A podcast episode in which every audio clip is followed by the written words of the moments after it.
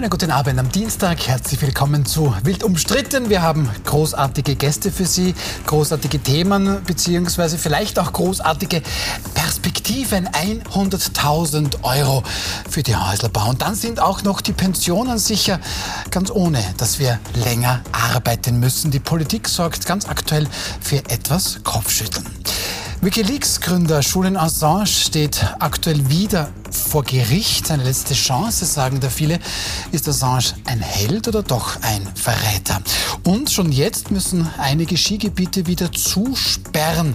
Ihnen schmelzen die Pisten einfach unter den Skiern weg. Das besprechen wir mit Barbara Haas. Ich freue mich sehr, Sie sind zum ersten Mal bei uns. Sie sind Journalistin bei der Kleinen Zeitung, dort verantwortlich für Podcasts und Videos. Davor waren Sie Chefredakteurin der Wienerin und auch Gründungsmitglied der Tageszeitung Österreich. Schön, dass Sie da sind. Hallo. Ralf, Ralf Wolfgang Lothar bei uns, Jurist, Kommunikationsmanager in einem großen Tabakkonzern. Sie waren beruflich schon in Berlin, Lausanne, Kalifornien, München und jetzt in Wien tätig. Schön, dass Sie da sind. Guten Abend. Und ich freue mich auch sehr über Floriane Schäuber. Sie sind investigativer Kabarettist, wie Sie immer gerne sagen, Schauspieler, Autor, Staatskünstler. Sie schreiben auch regelmäßig für den Standard. Schön, dass Sie da sind. Schönen guten Abend. Unser erstes Thema, die Forderung. 100.000 Euro für Häuselbauer die schlägt doch weiter hohe Wellen von wertvoller Konjunkturbelebung für eine kränkelnde Baubranche sprechen die einen, von einem völlig unausgegorenen Plan die anderen. Herr Lothart, ist das ein nötiger Schritt, weil die Bauwirtschaft kränkelt ja tatsächlich, oder einfach nur die nächste große Geldverteilaktion? Naja, ich dachte, als ich das zuerst gehört habe, Weihnachten und Ostern fällt auf einen Tag zusammen, dass die große Geldverteilungsaktion wieder startet. Spricht ja von 500 Millionen. Ähm, ich glaube, es ist ein Wahlzucker. Ähm, Sinn macht es meiner Ansicht nach keinen. Äh, und zwar ganz einfach deshalb, weil das Problem mit 100.000 Euro als Zuschuss für jemanden, der ein Haus kaufen will oder eine Wohnung ja nicht gelöst ist. Warum ist es nicht gelöst? Das Grundproblem der Kredite liegt eher daran, dass die Banken dementsprechend Eigenkapitalvorschriften haben. Äh, das heißt, seit neuestem, seit einem Jahr, äh, dass sie kaum mehr Kredite vergeben können das sind drei Voraussetzungen, die man da einhalten muss. Eine ist die, die, die wichtigste und die am meisten hindert, ist, dass im Prinzip zur Schulden- und Zinstilgung ich nur noch 40 Prozent meines Nettoeinkommens verwenden darf. Was will ich damit sagen? Ein Häusl kostet 400 oder 500.000 Euro, wenn es gut läuft im Speckgürtel. Dann kriegt jemand 100.000 Euro hinterhergeschmissen. Die 400.000 Euro wird er dann nicht finanzieren können. Das ist also vom Zweck ja, her schon sinnlos. Aber Frau Haas, da ist ja schon auch, weil bei dieser KIM-Verordnung, die Sie ansprechen, ja. sagt man 20 Prozent der Eigenmittel, die muss ich halt haben. Ja, da helfen mir aber die 100.000 Euro schon, weil die darf ich bei der Bank als Eigenmittel angeben. Ja, ähm, klar kann man sagen, wir schenken einfach, ähm, weil wir das immer aus Covid so gewohnt, dass es die, der Staat überall ein bisschen zuschüttet, äh, überall wo die äh, Geldbörsen halt weniger sind. Und die Baubranche ist unter Druck und mhm. deswegen ist das Ganze ja überhaupt am Tisch. Und jetzt kann man sagen, ist eine Konjunkturinvestition, das wäre vielleicht auch noch okay. Aber es gibt ja in Österreich ein System, das sozusagen diese Wohnbauförderung, mhm. die gibt es ja bereits, wo ähm, Menschen, die eben ähm, Eigentum ankaufen wollen, ähm, Darlehen kriegen, die quasi unter dem normalen Zinssatz sind. Mhm. Das war jetzt die letzten zehn Jahre ein bisschen uninteressant, das ist aber jetzt wieder total interessant. Weil und dieses, ja so niedrig genau, und dieses mhm. System okay. gibt es. Und bravo für den Staat, der kriegt ja dann auch was zurück, weil ein Darlehen wird wieder mhm. zurückgezahlt und äh, es ist nicht sozusagen ähm, mit dem Gießkannenprinzip einfach äh, quer verteilt, nur weil sich 100.000 Euro einfach ganz gut anhören. Mhm. Gut, das findet jetzt Baugewerkschafter Josef Muchitsch auch wichtig, diese Wohnbeförderung hier wieder auszubauen. Aber, Herr Schäuber, er sorgt sich vor allem um die Arbeitsplätze am Bau. Ähm, denn diese jetzt zu verlieren, Zitat Muchitsch, das wäre wirklich ein Schuss ins Knie. Und dann braucht es eben diese Unterstützung vom Staat. Nee, aber nach der Logik müssen wir auch Österreich komplett zubetonieren. Und das sehe ich das Hauptproblematische auch an dieser Forderung. Äh, wir haben ein riesen Bodenversicherungsproblem in Österreich und wir haben noch immer keine Bodenschutzregelung. Trotz langjähriger Ankündigung der Bundesregierung ist sie noch immer nicht da. Österreich ist bei der Bodenversiegelung mittlerweile Europameister. Wir betonieren unser Land zu und es wird immer gefährlicher, weil wir mittlerweile auch die Lebensmittelsicherheit dann nicht mehr gegeben ist ab einem gewissen Grad der Zubetonierung. Und in dieser Situation ausgerechnet äh, neue Einfamilienhäuser zu fördern, halte ich für verrückt. Weil es ist kontraproduktiv. Wenn man die Bauwirtschaft fördern will, dann soll man versuchen, äh, Renovierungsprojekte, äh, Stadtkernbelebungsprojekte etc. etc., Wohnraumprojekte an sich, aber nicht schon wieder weiter die Zersiedelung unseres Landes fördern mit einer staatlichen Prämie. Aber die Bauwirtschaft würden Sie trotzdem fördern, das schon man kann darüber nachdenken, warum nicht? Ja, es gibt ja, auch, ja Problembereiche zum Beispiel in den, in den Städten selber, dass wahnsinnig viel Leerstand sind, dass kaputte Häuser dort sind, dass äh, bereits versiegelter Boden neu genutzt werden könnte für Wohnraum. Mhm. Ja, da kann man was tun, aber nicht wieder das Land neu zu betonieren. Mhm. Mhm. Aber da ist dann auch schnell das Gegenargument, naja, die Leute müssen halt irgendwo wohnen. Was sagen Sie dann diesen Menschen, Frau Haas? Weil wir werden ja immer mehr Menschen... Es muss ja nicht jeder ja. im Einfamilienhaus äh, in, in, in, die, wird auch nicht jeder in die eines grüne bauen. Wiese Nein, hineinbauen. Es wird auch, ja. es wird auch, erstens wird nicht jeder eines bauen und diese 100.000 Euro, muss man jetzt auch dazu sagen, die sind ja dann nicht eben für ein, wenn, wenn du dir ein Haus bauen kannst. Also wenn du sozusagen schon so potent bist, dass du quasi, dir fehlen nur noch 100.000 Euro, mhm. dann bist du sowieso schon in einer anderen Schicht. Das betrifft ja ganz viele Leute nicht, weil was sozusagen was viele frustriert, äh, dieser alte Traum vom Eigenheim. Und ich gebe da total recht, dass diese Bodenversiegelung da total dagegen spricht.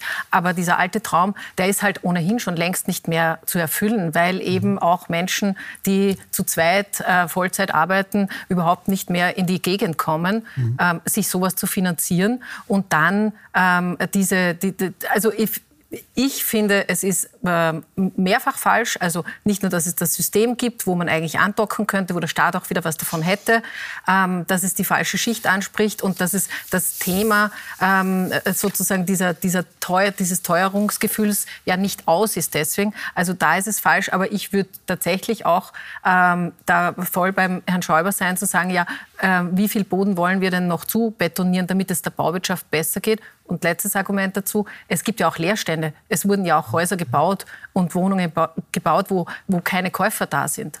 Dass dann auf die Immobilienspekulation auch, auch ja. ein Problem, das genannt wird. Vielleicht dann zu, zu ergänzen, zur Urfrage zurück, äh, das Baugewerbe zu unterstützen. Dem kann man ja grundsätzlich zustimmen. Aber es ist wie schon gesagt, der falsche Weg, der da angegangen wird. Nicht nur wegen der, der Versiedelung etc. Man kann ja überlegen, was ist Verdichtung in den Städten? Ähm, was ist Infrastrukturprojekte des Bundes, an denen es wahrscheinlich mangelt und, und, und.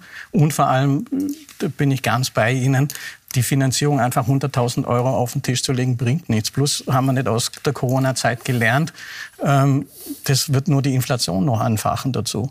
Das ist, und der Staat hat nichts davon, sondern 500 Millionen da. Und was machen wir dann nächste Woche, wenn das nächste Klientel kommt, die nächste halbe Milliarde oder sonst wie?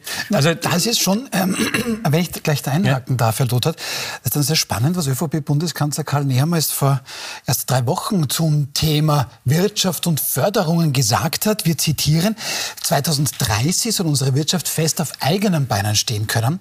Um das schaffen zu können, benötigt es fundamentale Änderungen und eine Abkehr von Interventionalismus und Etatismus, welche in den letzten vier Jahren der globalen Krisen notwendig waren. Das heißt für unsere Wirtschaft Eigenverantwortung übernehmen, Risiko eingehen, Entschuldigung, und Wettbewerb in den Vordergrund stellen. Herr Lothar, also das, was Karl Nehammer hier meint, und die Sozialpartner da mit ihrem 100.000 Euro Plan vorschlagen, das geht sehr weit auseinander. Ja, das ist kontradiktionär. Das ist, braucht man gar nicht drüber reden. Ich kann das unter, unterstreichen, was der Herr Nehammer da gesagt hat.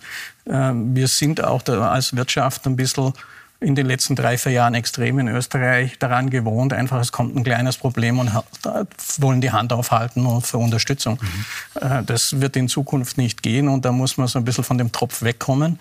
Und das ist sicherlich eins, aber es gibt deshalb genug Mittel, auch um das Ziel zu erreichen, das hier angesprochen ist fürs Baugewerbe, eben nicht durch 100.000 Euro Zuschuss, sondern durch die bekannten Systeme schon. Es gibt die Möglichkeit der Verdichtung, es gibt da genug Sachen, aber das ist irgendwie, glaube ich, einfach gesagt, der Staat gibt jedem 100.000 Euro. Das wären dann bei den 500 Millionen 5.000. Ich frage mich dann, was bei 5.001 ist, der ein Haus bauen will. Aber das mal ganz beiseite. Der Weg ist einfach falsch. Man kann das Ziel erreichen mit anderen Mitteln. Herr Schäuber, stimmt das nicht schon, dass da heute wirklich sehr, sehr viel gefördert wird. Also sagen auch Menschen, die die Ölkrise in den 70er Jahren miterlebt haben, dass gar nichts gefördert worden. Ähm, jetzt haben wir mittlerweile eine Staatsquote von rund 55 Prozent. Sollte sich der Staat dann nicht tatsächlich, so wie auch Nehammer sagt, wieder ein bisschen aus dem Spiel nehmen, nicht jedes Problem sofort mit einer Förderung quasi über, überhäufen? Ich würde sagen, es kommt das was an. Es ist, mhm. Man muss sich die Förderungen ganz konkret anschauen. Wo können sie Sinn ergeben? Wo können sie die Konjunktur beleben?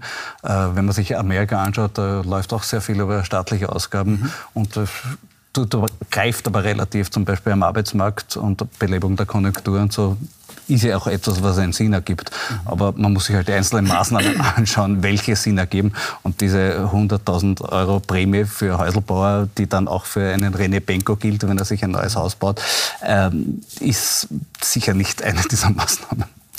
Frau Haas, wie sehen Sie das? Sind wir da überhäuft worden in den letzten Jahren? Und sind wir da vielleicht schon ein bisschen am Tropf, wie der Herr Lothar auch sagt? Was ist für Sie der Unterschied zwischen jetzt belebende Konjunkturmaßnahme, wie Herr Schäuber sagt, und eigentlich nur Geld geschenken, um das irgendwie womöglich bei den Wählerinnen und Wählern zu punkten? Ja, das ist ja genau das, äh, der Punkt. Also wenn ich eine Strategie habe, ein Ziel habe, und als Staat habe ich natürlich ein Ziel, dass es den Menschen halbwegs gut geht, dass die was verdienen, dass die auch Steuern zahlen können, weil, aha, dann habe ich als Staat nämlich auch wieder Geld, das ich dann ausgeben kann. Gut.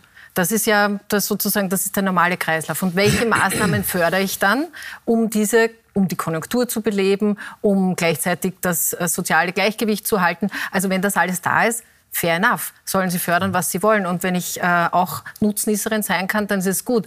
Aber 100.000 Euro zu verschenken, einfach so, das ist halt einfach wir haben eine Wahl zu schlagen und noch einige Landtagswahlen und so. Und wir hätten gerne, dass uns zumindest diese eine Klientel gern hat. Deswegen lassen wir uns auch vom Harald Mara und den Sozialpartnern sozusagen diese Wohnbaupolitik plötzlich machen. Mhm. Herr Lothar, Sie wissen, dass mit der KOFAG, mit der Corona-Förderung hier im Land nicht wenige Unternehmen womöglich sogar überfördert wurden. Ähm, sollte man das nicht tatsächlich mal eine Art Entziehungskur, eine Entziehung von staatlichen Geldern einleiten? Weil wo geht es dann sonst noch hin? Weil gewählt wird alle paar Jahre mal. Ja, ich kann das nur unterstreichen. Äh, wenn ich zurückschaue, es waren, glaube ich, 45 oder 47 Milliarden ungefähr in Österreich, die ausgegeben worden sind während der Corona-Zeit, wo natürlich zum Teil überfordert worden ist. Ähm, ich möchte es jetzt retrospektiv nicht alles verurteilen, weil manches musste schnell gemacht werden. Aber ich glaube, es muss einfach wieder einen Schritt zurück gemacht werden und den Grundsatz äh, einfach mal äh, wieder eingehalten werden. Die Leute sollen das sich erstmal für sich selber sorgen sollen das selber arrangieren, auch die Unternehmen. Ich kann nicht bei jedem Wehwehchen und bei jedem Konjunkturing sofort nach dem Staat schreien. Das geht nicht und es wird auch nicht finanzierbar sein auf die, auf die Dauer. Plus, ähm, wir sehen das ja, wenn wir über Spaltung der Gesellschaft äh, sprechen, dann fangen die Leute an zu sagen, die haben Förderung gekriegt, dann will ich es auch haben, etc. Das ist ja ein, ein Kaskadeneffekt, der ist ja exorbitant. Mhm. Da muss man einfach mal einen Schnitt ziehen und sagen, pff, lass uns mal zur Ruhe kommen und schauen mal, was ist wirklich da ist im Staat seine Aufgabe, was muss er wirklich unterstützen und was dann bitte nicht. Wir sind sozial, aber wir sind auch eine soziale Marktwirtschaft. Mhm. Und da muss Marktwirtschaft wieder herrschen. Mhm. Weil wir schon bei sehr, sehr viel Geld sind, bei dem der Staat hier plötzlich einspringen muss, kommen wir zu den Pensionen. Seit Jahrzehnten spricht man hier von immer dringenderem Handlungsbedarf. Also auch mir sagt man schon seit 20 Jahren, ich werde nicht mal die große Pension bekommen. Bei SPÖ-Chef Andreas Babler klingt das heute komplett anders. Nämlich das Pensionssystem ist tatsächlich zukunftsfit. Wir haben Expertinnen und Experten, die die Nachhaltigkeit unseres Pensionssystems schwarz auf weiß darlegen. Beispielsweise die EU-Kommission in ihrem Aging Report 2021. Diesen Berechnungen zufolge werden bis 2070 die staatlichen Ausgaben für die Pensionen um nur 0,5 Prozent des BIPs ansteigen.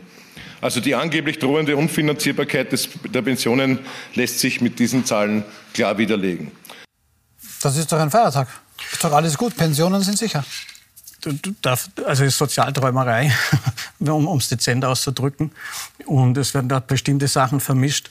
Ähm, wenn er sagt, es wird, steigt um 0,5 Prozent des BIPs, äh, was bedeutet das denn wirklich? Der BIP ist das, was im Prinzip Dienstleistungen und Waren pro Jahr sind. Das sind momentan 450 Milliarden in Österreich. Die steigen nach IMO, nach dem Momentum-Institut auf 6,3 Prozent mhm. äh, bis 2027. Ja, es ist richtig. Prozentual ist es nur 0,5 Prozent Steigerung. In Milliarden ausgedrückt sind es von heute 24 Milliarden Steuerzuschuss auf 37 Milliarden Zuschuss.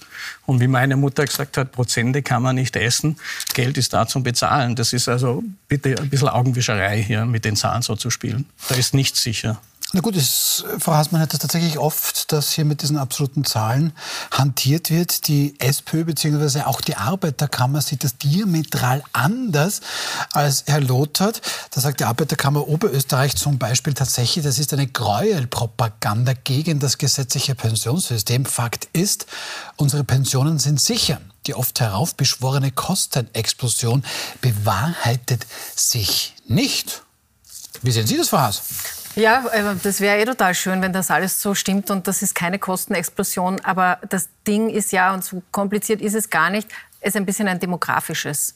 Also die ähm, Menschen, die Pension beziehen in Österreich, haben sich seit den 1970er Jahren verdoppelt. Also das ist die Anzahl der Menschen und dann leben die noch länger. Und dann ne? leben die noch länger, was man ihnen voll gönnen äh, Zum Glück, bitte. Was ähm, soll. Gönnen, ja. und, aber es ist sozusagen plus die Lebenserwartung. Also das ist ähm, und gleichzeitig ähm, glaube ich, erzähle ich da keine großen Neuigkeiten. Die Boomer-Generation ist eine ja. äh, geburtenstarke, die gehen alle in Pension. Andere Generationen kommen nicht in der Stärke nach. Ähm, also ich bin jetzt ähm, keine Mathematikerin, aber ich glaube, es ist keine Raketenwissenschaft zu sagen, dass sich das System ähm, so wahrscheinlich soll man es jetzt Kostenexplosion oder schwer finanzierbar im moderateren Fall, dass sich das halt so nicht ausgeht. Und politisch ist das natürlich ein total heikles und heißes Eisen, weil da ist ja so viel Wählerschaft drinnen um die es da geht. Und deswegen sind ja, ich meine, unser Finanzminister, der Magnus Brunner, der wirklich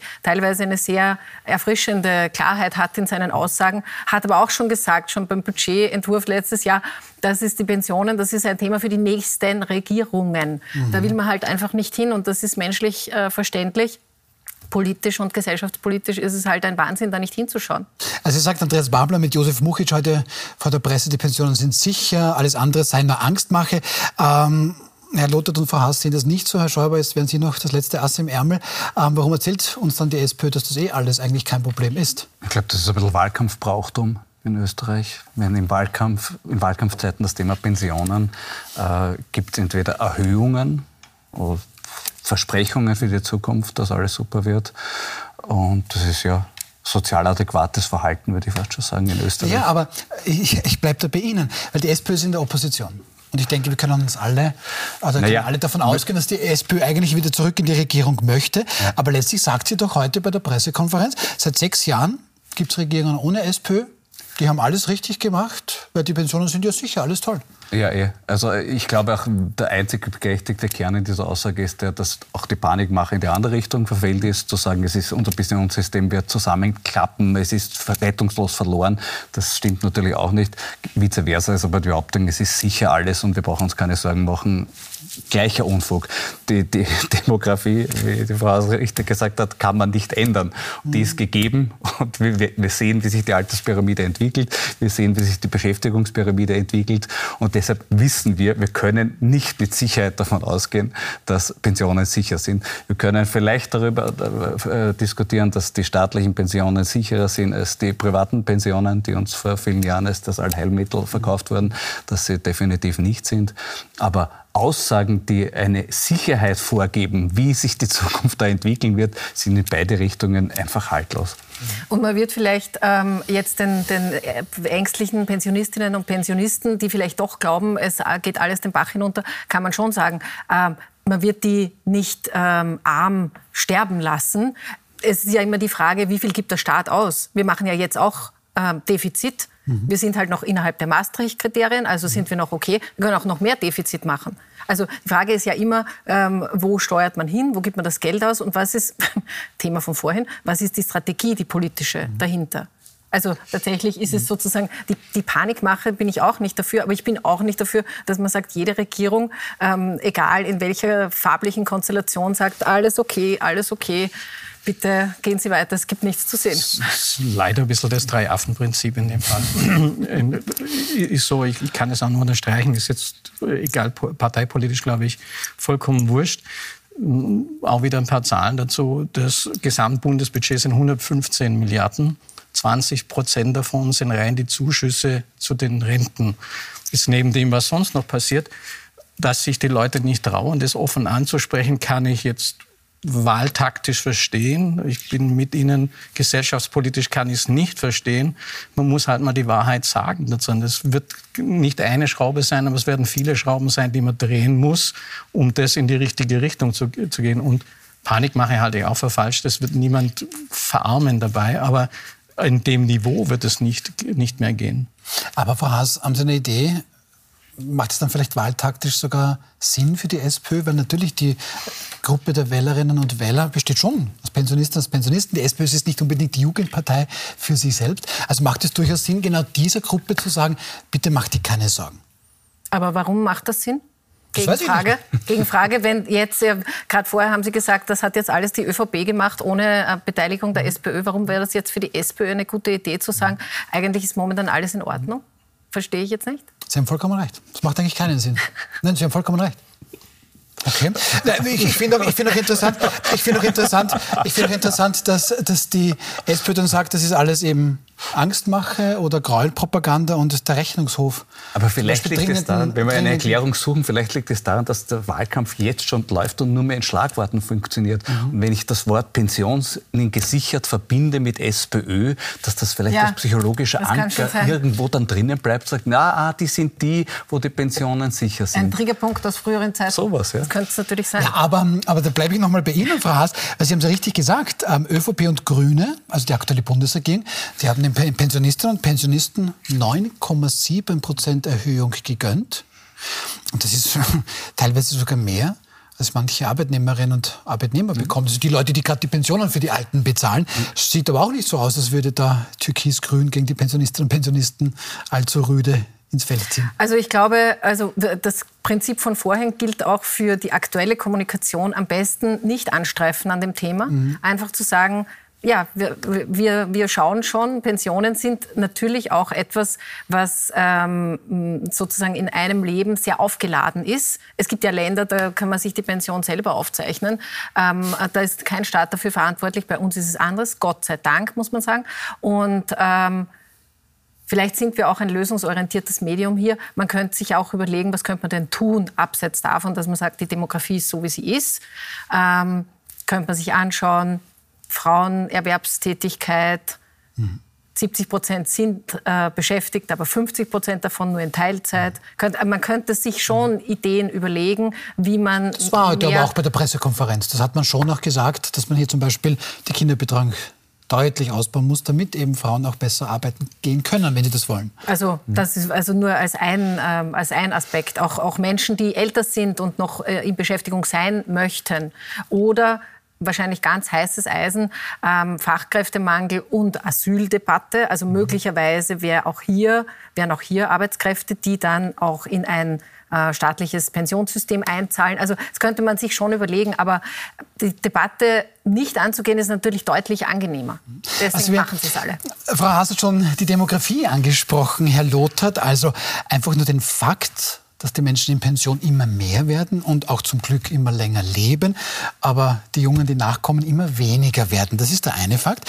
Und dann hat aber auch die SPÖ heute gesagt, na, länger arbeiten brauchen wir nicht, weil das wäre ja eine Pensionskürzung, also Frechheit. Ja, also ich, ich, nochmal, ich glaube, es gibt momentan oder es gibt, weil man es auch so lange hat schludern lassen, nicht die eine Lösung für, für das. Es wird mehrere Themen sein, um das, um das in den Griff zu kriegen.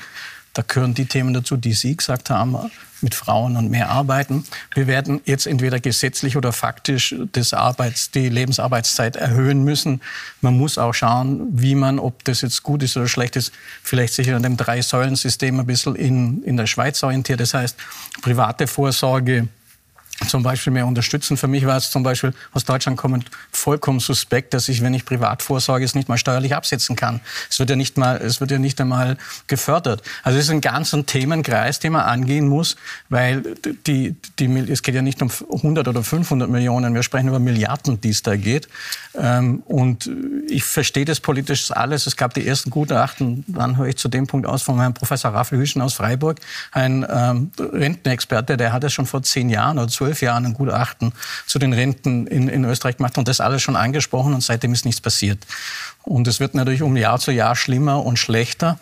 Ähm, und man muss einfach, ich weiß es vom Wahlkampf, man muss es einmal offen ansprechen, dass man das angehen muss. Und dann kann man die einzelnen Komponenten gerne diskutieren. Das ist unschön. Aber dafür sind wir eigentlich nicht da oder die Politik nicht da, dass alles nur schön und heiter Sonnenschein ist. Möchte noch jemand was zum Thema private Vorsorge sagen, weil das war auch in der Pressekonferenz Thema. Ähm, da war schon auch letztes Jahr in den Medien, dass da Menschen bis zu einem Drittel ihrer Einlagen eigentlich verloren haben. Andererseits müsste ich mir das Geld ja auch leisten können für eine private Vorsorge. Ähm, wie sieht man das auf der Seite des Tisches? Ich habe nur persönliche Erfahrungen dazu ja. und, und würde mich eher in die Gruppe einiges verloren oder es mhm. grundelt so bei 2, 3 Prozent herum. Mhm also Nicht diese ist jetzt nicht der Überflieger, die private Vorsorge. Ja, ja. ja das hat sich ja in den letzten Jahren auch gezeigt, dass mhm. also, so toll getan wurde, dass die private Vorsorge sein soll. Hat sie, hat sie nicht Wobei man private Vorsorge, es gibt ja unterschiedliches, nur nochmal da, Deutschland denkt ja auch ein System an, um langsam zum Beispiel äh, das natürlich Kapitalmarkt aktienmäßig äh, zu finanzieren. Ein Teil fängt mit 20 Milliarden an für das System. Und wenn man sich auch Finnland und die anderen Länder anguckt, man hat im Durchschnitt eine 6% bis 7%ige Verzinsung gehabt. Es heißt ja nicht privat, die Leute sollen komplett privat machen, aber es soll ein Teil vielleicht sein, ein geförderten Säulenteil. Oder man muss sich überlegen, wie lege ich die Gelder anders an. Also es, wie gesagt, es gibt da viele Stellschrauben, an denen man arbeiten kann. Nur zu sagen, und das ist das Schlimme, was halt heute passiert ist, es ist alles sicher, wir möchten nichts tun, das ist ungefähr das Schlimmste, was passieren kann. Lassen wir so stehen und kommen zu unserem zweiten Thema. Eine Auslieferung in die USA wird mein Mann, wird Julian nicht überleben. Mit diesen Worten warnt, um nicht zu sagen fleht Stella Assange heute vor Gericht. Die Frau von Wikileaks-Gründer Julian Assange. Gemeinsam mit Anwälten versucht sie da gerade ab heute die bereits beschlossene Auslieferung in die USA zu stoppen. Für morgen wird da bereits eine Entscheidung erwartet. Herr Schäuber, wenn wir kurz zurückschauen, 2010 veröffentlicht Julian Assange brisante Aufnahmen, brisante Dokumente von mutmaßlichen US-Kriegsverbrechen im Irak und in Afghanistan. Seither letztlich ist Assange kein freier Mann mehr. In den USA würden ihm bis zu 175 Jahre Haft nochmal drohen. Wie kommentieren Sie das? Das gehört, er gehört sofort freigelassen, ja, keine Frage. Aber das sofort ist, freigelassen? Ja. Weil es ist auch keine Verhältnismäßigkeit mehr gegeben, nachdem er schon derartig lange in Haft ist. Haft ist, äh, ist es äh, der Auslieferungs es hat eigentlich alle überrascht damals, dass der Auslieferungsantrag genehmigt wurde in letzter Instanz. Mhm. Und äh, ja, also die Verhältnismäßigkeit zu dem, was ihm vorgeworfen wird, ist längst nicht mehr gegeben, allein schon durch die Haftstrafe, die er jetzt schon verbüßt hat. Mhm. Abgesehen davon ist das, das, was ihm Amerika droht, auch tatsächlich ein Grund, nicht auszuliefern, weil auch da ist keinerlei Verhältnismäßigkeit gegeben. Mir gefällt nur nicht in der Diskussion, die wir jetzt gerade haben, dass das automatisch äh, verknüpft wurde mit dem Thema Nawalny. Mhm. Weil wir haben jetzt gerade in sozialen Medien ist sehr viel gekommen als Reaktion auf, auf Nawalny, auf die Ermordung von Nawalny. Naja, wir im Westen brauchen nichts sagen, wir haben den Assange.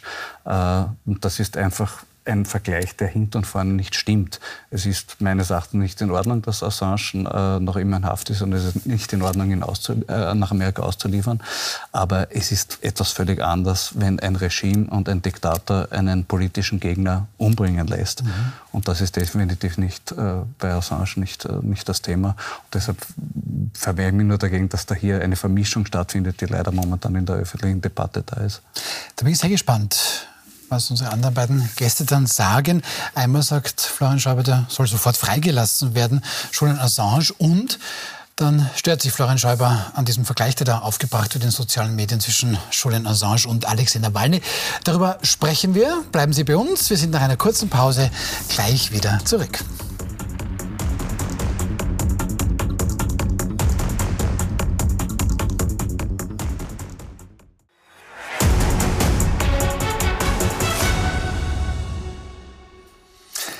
Willkommen zurück bei Wild umstritten.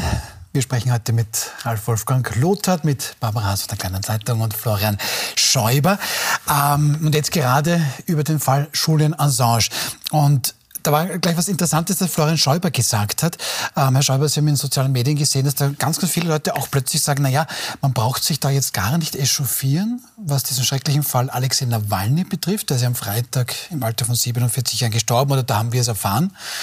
Ähm, wenn der Westen mit Julian Assange eigentlich etwas Ähnliches macht, gehen Sie damit, Frau Haas?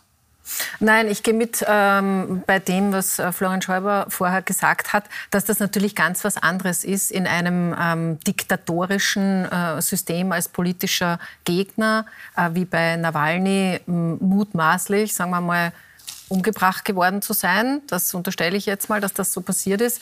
Ähm, oder ähm, also äh, ich glaube, es, es schwächt ein bisschen auch den Fall Assange, weil der ist an sich schon auch bedenklich, mhm. aber er ist nicht dasselbe wie das äh, Verfolgen, ähm, Vergiften oder so lange äh, Foltern wie bei Nawalny mhm. passiert ist. Mhm. Was bei Assange, finde ich, schon spannend ist, ist, der sitzt bereits seit fünf Jahren in diesem Hochsicherheitsgefängnis da im Süden von äh, London in einer 2x3 äh, Meter. Da war ja davor noch, glaube ich, in, Entschuldigung, aber noch sieben Jahre in dieser Botschaft Ecuador. In der Botschaft mhm. in Ecuador. Ja. Und, und Entschuldigung, aber jetzt in diesem Gefängnis? In ja? diesem Gefängnis, weil er gegen irgendwelche Koalition, äh, nicht Koalitions, äh, gegen, Auf, gegen, Auflagen äh, verstoßen hat, weil er sich halt äh, noch politisch ähm, aktiv bewegt hat und und ähm, und dann und dann kam sozusagen Trump und hat gesagt, den wollen wir jetzt haben. Vorher mhm. gab es ja gar keinen Auslieferungsantrag. Mhm. Und dann ist er in dieses Gefängnis gekommen. Nur dieses Gefängnis ist jetzt, ist jetzt nicht mehr die nette ecuadorianische Botschaft, sondern ist eben schon ein Hochsicherheitsgefängnis. Das ist,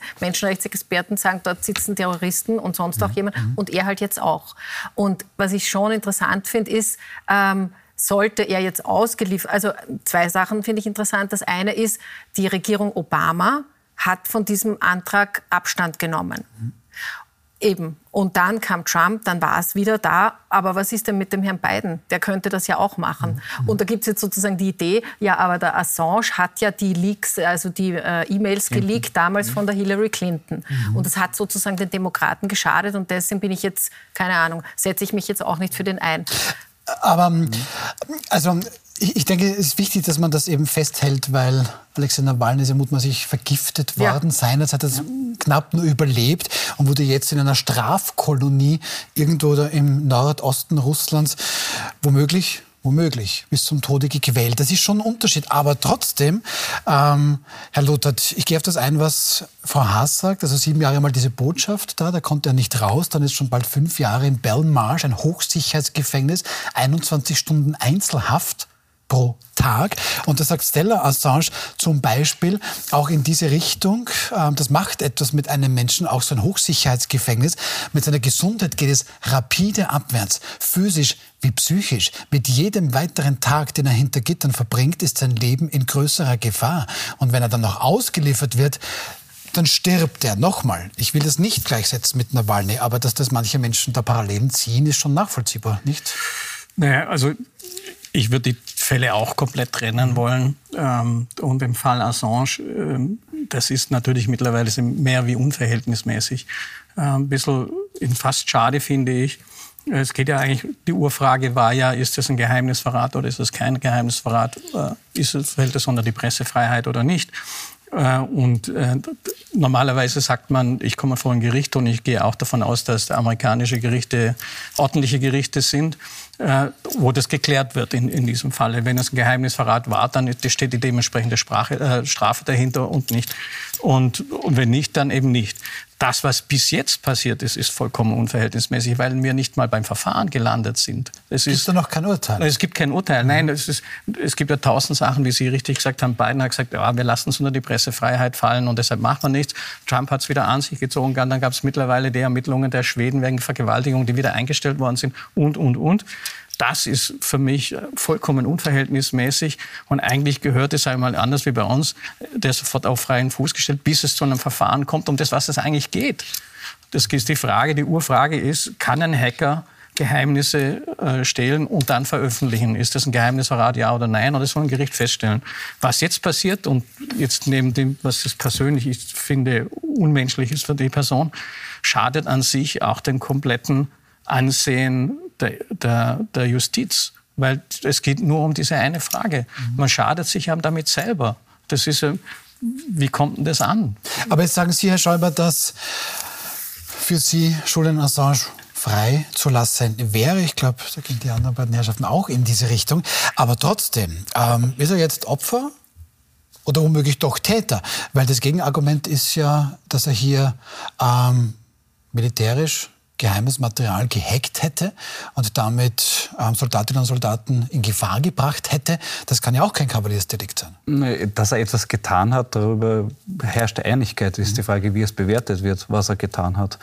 Und da ist noch einmal für mich der Punkt der Verhältnismäßigkeit. Mhm. Die bloße Tatsache seiner letzten zehn Jahre, wie er sie nicht in Freiheit verbringen konnte, ist meines Erachtens schon ein Punkt, wo man sagt, okay, wenn er jetzt nicht freigelassen wird, ist, ist jede Verhältnismäßigkeit nicht mehr gegeben. Und wie Sie richtig gesagt haben, ist ja nicht einmal Ansatz einer Verhandlung da. Mhm. Und die, wenn man sich anhört, was aus Amerika gekommen ist diesbezüglich, wie mit Assange zu verfahren ist, dass hochrangige republikanische Politiker gemeint haben, da gehört die Todesstrafe her, mhm. weil das ist Hochverrat am Land etc. etc. Also da ist, sind durchaus berechtigte Bedenken, den auszuliefern dorthin. Mhm. Und ja, selbst wenn die, man sagt, die Vorwürfe gegen ihn äh, sind zutreffend und er hat äh, Sachen veröffentlicht, die er nicht veröffentlichen hätte dürfen, die auch Menschen in Gefahr gebracht haben, dann ist das mit dem, was er bisher schon dadurch zu erdulden hatte, mehr als abgedehnt. Dann sind natürlich diese 175 Jahre Haft, die dann in den USA nochmal drohen, dann auch zu sehen. Ähm, Frau Haas, die Deutsche Frankfurter Allgemeine schreibt ja heute in einem Kommentar durchaus etwas Interessantes. Da wird Assange seit 2010 für ein Vergehen verfolgt, das heute schon längst keines mehr wäre. Und dann wird irgendwie gedacht in die Richtung, heutzutage siehst du, wenn wir an die Ukraine denken, leider täglich schreckliche Bilder äh, von der Front und das kann man auch, wir alle können quasi beim Frühstückstisch mutmaßliche Kriegsverbrechen damit verfolgen. Also das heißt, das, was er da damals gemacht hat, war natürlich die große Sache. Die Wahrheit, jetzt hab ich's, hab kann ich es auch beweisen. Heute ist das eigentlich normal. Sehen Sie das ähnlich?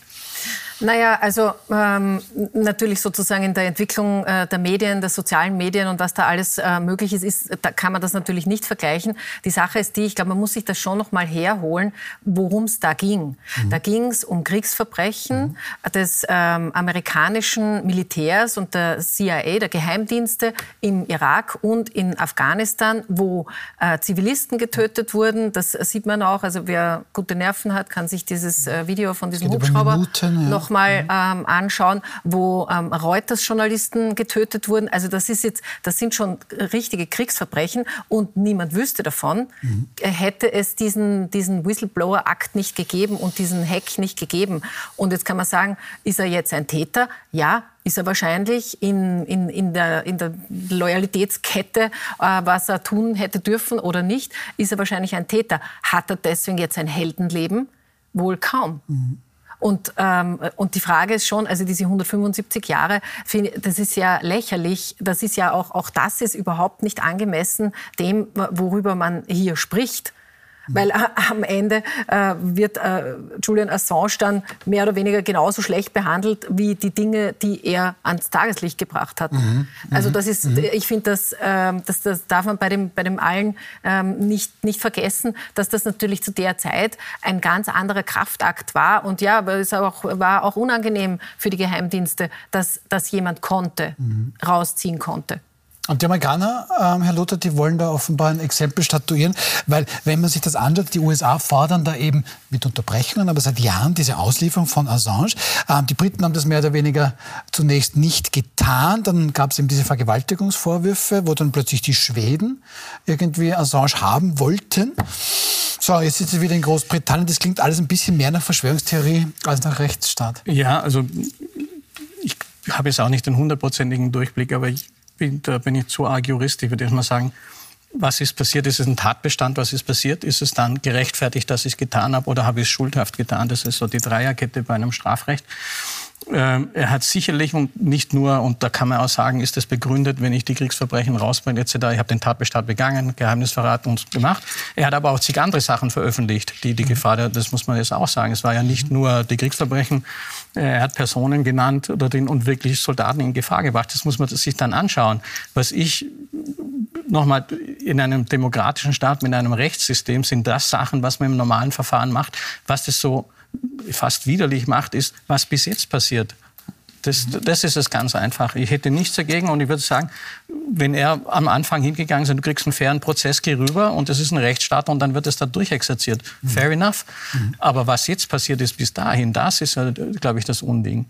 Äh, das rechtfertigt nicht unbedingt alles, was er getan hat. Und das muss man dann auch im Strafmaß, so würden wir das sagen, dann was hat er schon abgesessen oder was nicht. Aber äh, als Schwabe würde ich sagen, es hat das schon ein Geschmäckle. Also ich weiß nicht, ob wir das noch untertiteln müssen. Nein, oder? Nein, Gut. hoffe ich nicht. Es hat ein Geschmäckle. Gut, ähm, will du noch jemand dazu sagen? Hat es ein Geschmäckle auch für Sie?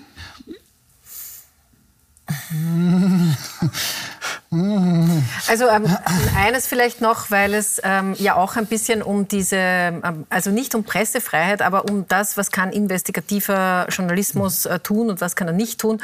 Und, ähm, und solche ähm, Erkenntnisse abzüglich dem, dass er auch Menschen in Gefahr gebracht hat. Aber grundsätzlich, solche Erkenntnisse kommen immer nur dann raus, wenn es jemand gibt, der quasi jetzt in seiner moralischen Art und Weise so tief und so unmittelbar handelt, dass das passiert. Weil sonst wir hätten kein ähm, Watergate, wir hätten das alles nicht, wenn es nicht immer irgendwelche Leute gegeben hätte, die neben und durch die Systeme, die natürlich abschirmen wollen, mhm. ähm, ein, Stückchen, ein Stückchen Wahrheit auch zutage bringen äh, können. Und deswegen sage ich jetzt auch als Journalistin, da, da, muss man auch sich dafür stark machen, dass das ähm, eben in der Verhältnismäßigkeit bleibt.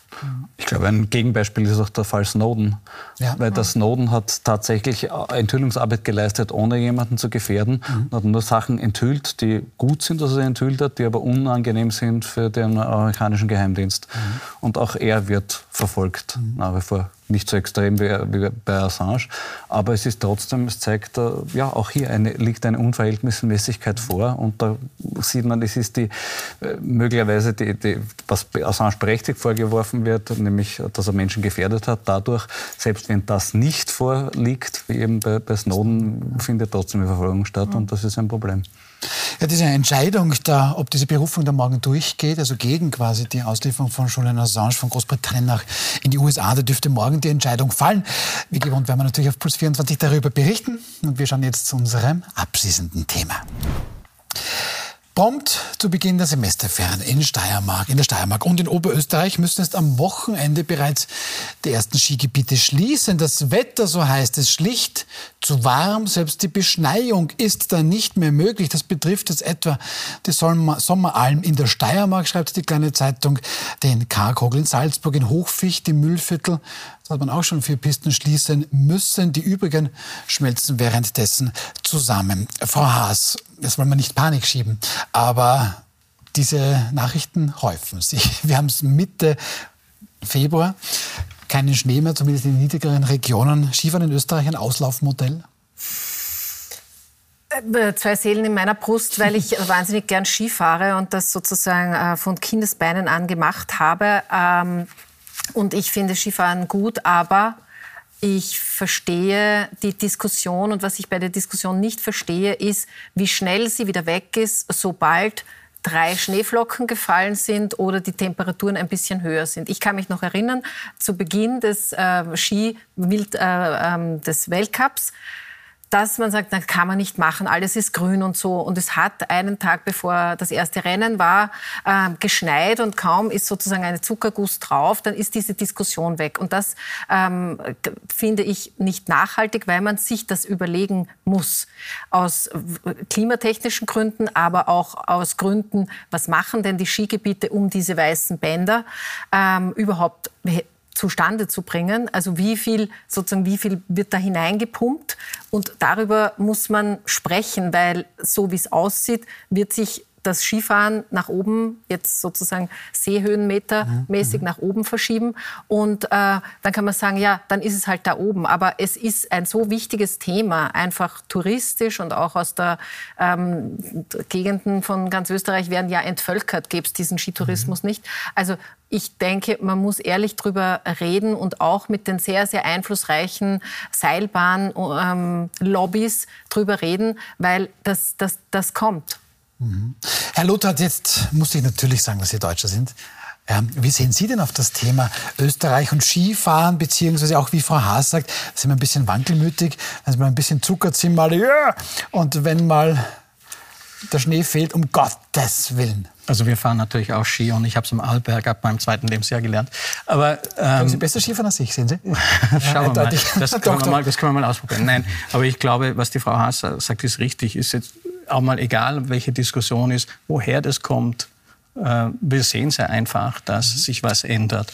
Und da einfach zu sagen, das wird wieder besser oder so, das ist ein bisschen wieder Scheuklappen aufziehen. Das heißt, man muss selbstverständlich, gehe ich mal nur auf den Tourismus ein, man muss sich da was einfallen lassen, das ist die Frage. Das ist, das ist unter 1200 Meter, 1400 Meter wird es vielleicht kein Skifahren mehr geben. Oder ich muss ja auch, um, um den Tourismus dort zu erhalten, dann Alternativen anbieten. Es gibt ja auch Skigebiete, die machen praktisch das Sommerprogramm schon im Winter und, und, und. Und dann muss man natürlich auch, auch schauen, jetzt bin ich mal äh, blasphemisch ein bisschen, selbst wenn ich alle Klimaziele einhalte, wird ja nicht damit schlagartig der Winter wieder kommen. Also selbst wenn ich das tue, was, was alle wünschen, wird es noch über Jahre, bis es dann sich wieder halbwegs einpendelt, wenn überhaupt dann einpendelt, bleiben. Also ja, es ist Scheuklappen zu sagen, ja, das wird schon kommen mit dem Schnee und ich gebe Ihnen auch recht. Mir ging es genau beim Weltcup genauso. Ich habe vorher dieses Band gesehen. Muss ich ehrlicherweise sagen, danach sah es wunderschön im Fernsehen aus, dieses, äh, diese Rennen. Aber ja, Punkt, da muss was gemacht werden. Und ich glaube, es wäre für alle Touristiker ein Fehler, einfach die Augen zu schließen, sondern lass uns das Problem Jetzt angehen. Sind wir in Österreich mit Augenverschließen und Scheuklappen durchaus talentiert. Aber jetzt mal Spaß beiseite, Herr Schäuber. Ähm, wie Frau das schon sagt, das ist nicht ganz ungefährlich, sage ich jetzt mal blöd, weil natürlich der Wintertourismus ganz eine wichtige Säule in Österreich und manche Täler könnten oder manche Bundesländer könnten da vielleicht sogar auf eine Art und Weise zusperren, wenn es da diesen Wintertourismus nicht mehr gibt. Was macht man dann? Ja, nicht ganz ungefährlich möchte ich noch einhaken. Äh ein Freund von mir ist Unfallchirurg und ist gut vernetzt mit den diversen Unfallspitälern in Österreich und sagt, in diesen Gegenden, wo tatsächlich nur mehr ein weißes Band in der grünen Landschaft ist, steigt die Zahl der Skiverletzten in exorbitanter Weise. Mhm. Weil es Diese natürlich, Sturzräume fehlen. Auch, ne? Es gibt mhm. keine Sturzräume mehr. Mhm. Und es ist sehr, sehr viel gefährlicher geworden, jetzt abgesehen vom ökologischen Gedanken, ob das gescheit ist, da wirklich diese weißen Bänder künstlich herzustellen. Es ist, es verdirbt vielen Leuten auch die Freude am Skifahren. Weil wenn es einmal, auch nicht, ne? Es ist sauteuer geworden, ja, ja. aber wenn es mir dann wirklich aus der Piste raushaut in die grüne Landschaft und ich deshalb gröbere Verletzungen habe, äh, überlege ich mir das, ob ich das in Zukunft wieder mache. Also die Augen zu verschließen, wie es zum Beispiel der Herr Hörl von den Seilbahnlobbyisten macht und der sagt, die nächsten 50 Jahre ist der Skisport in Österreich gesichert. Das ist verrückt in meinen Augen. Ich weiß nicht, woher das kommt und wie, woher diese, diese Form der Realitätsverweigerung, ab welchem Grad es dann wirklich einfach verantwortungslos ist, dass solche Leute in entscheidenden Positionen sind. Gibt es harte Kritik an Franz Hörl? Aber Frau Haas ist da nicht tatsächlich ein bisschen etwas dran, jetzt einfach zu sagen, oh jo, wird schon nichts passieren. Das könnte man jetzt auch zum Beispiel, wenn wir über Putin auch gesprochen haben oder die Ukraine, das könnte man da ja auch gleich anwenden, wird schon nichts passieren. Funktioniert nicht immer. Also ich glaube, ähm, das, was äh, Florian Schäuber anspricht, ist sozusagen die Macht, die ähm, diese Lobby auch innerhalb der, der, Wirtschaftskammer, der Wirtschaft insgesamt haben. Wir können uns noch gut an Covid erinnern, wie schnell wir über Öffnen der Lifte äh, diskutiert haben, weil das so wichtig äh, mhm. war. Mhm. Und äh, sozusagen, das könnte man auch sagen, ja, nicht alle Menschen leben in einem Skigebiet, aber das will ich gar nicht so gegeneinander ausspielen. Ich glaube, wovon wir uns in Österreich schon befreien müssen, müssen, ist ein bisschen so dieses, dass es unser Nationalheiligtum mhm. ist, dass wir sind eine Skination, deswegen müssen, ich darf gerade wieder zwei verpflichtende Skikurse für zwei Kinder bezahlen, wo ich mir denke, warum muss das sein? Also man kann wahrscheinlich auch ähm, Skitourismus in einer gewissen Art und Weise auch noch umsetzen für Menschen, die sich das leisten können. Ist nämlich wahnsinnig teuer mhm. und wird auch immer teurer. Ähm, und, und dann ein bisschen Pragmatismus reinbringen und nicht eben dieses, nicht dieses Heiligtum. Wir haben halt, okay, wir haben leider nur, wir haben nur Skifahren. Wir sind halt leider sonst nichts. Also ich glaube, das ist ein, wird ein kultureller Bruch sein, wird ganz schmerzhaft sein. Aber ich glaube, dass wir sowohl in ökologischer dass wir uns dort irgendwie alle Haxen brechen, noch ein zweites, aber auch in der, in der Frage, in der Art und Weise, was tun wir mit diesen Regionen, mit diesen entlegenen Regionen, die sonst nichts hätten, dass man das diskutiert, dann kommt man vielleicht auf andere Ideen. Vielleicht ist das ja, auch eine gute eine Idee. Idee hätte ich schon, Wirtschaftsförderung. Das hatten wir ja eingangs schon. Also versparen wir die 100.000 für die Häusl, äh, weil wir das noch brauchen jetzt, womöglich die nächsten Jahre. Wir sind leider schon am Ende der Sendung. Noch, wollten Sie noch schnell? Nein, ich wollte nur konstruktiv dazu sagen, man hört auch immer wieder von Wintersportorten, dass diese Sommerzeit entdecken. Wenn Ja. sie im Sommer attraktiver werden für die Leute. Ich war vorige Woche am Arlberg und da reden ganz viele, es war eine der besten Sommersaisonen aller Zeiten, weil viele Leute auch in den extrem heißen Sommern wieder raufkommen auf die Berge Das, und weil das Sie das jetzt wissen. sagen, richtig, im Sommer ist es dann wieder viel heiß und dann ist es vielleicht ein bisschen höher in den Bergen. Sehr angenehm. passiert, vielleicht ja. ist das ein, ein, ein, ein, ein mögliches Erfolgsrezept. Vielen herzlichen Dank, Barbara Haas, vielen herzlichen Dank, Florian Schäuber, vielen herzlichen Dank, Ralf Wolfgang Lothar. Ähm, an Sie oder für Sie habe ich jetzt noch zwei Tipps pro und contra. 22.25 Uhr auf Puls 4. Da ähm, diskutiert heute meine Kollegin Gundula Geiginger mit ihren Gästen über Putins Kurs der Vernichtung. Wie hart soll Europa reagieren? Zu Gast unter anderem auch der ukrainische Botschafter in Wien. Und Wilhelm Schlitten ist morgen natürlich wieder zurück um 21 Uhr. Da diskutiert dann die Kommunikationskapazunder Dani Kapp und Christina Aumeier-Hayek gemeinsam mit Staatskünstler Thomas Maurer. Bis morgen. Gedanken gell?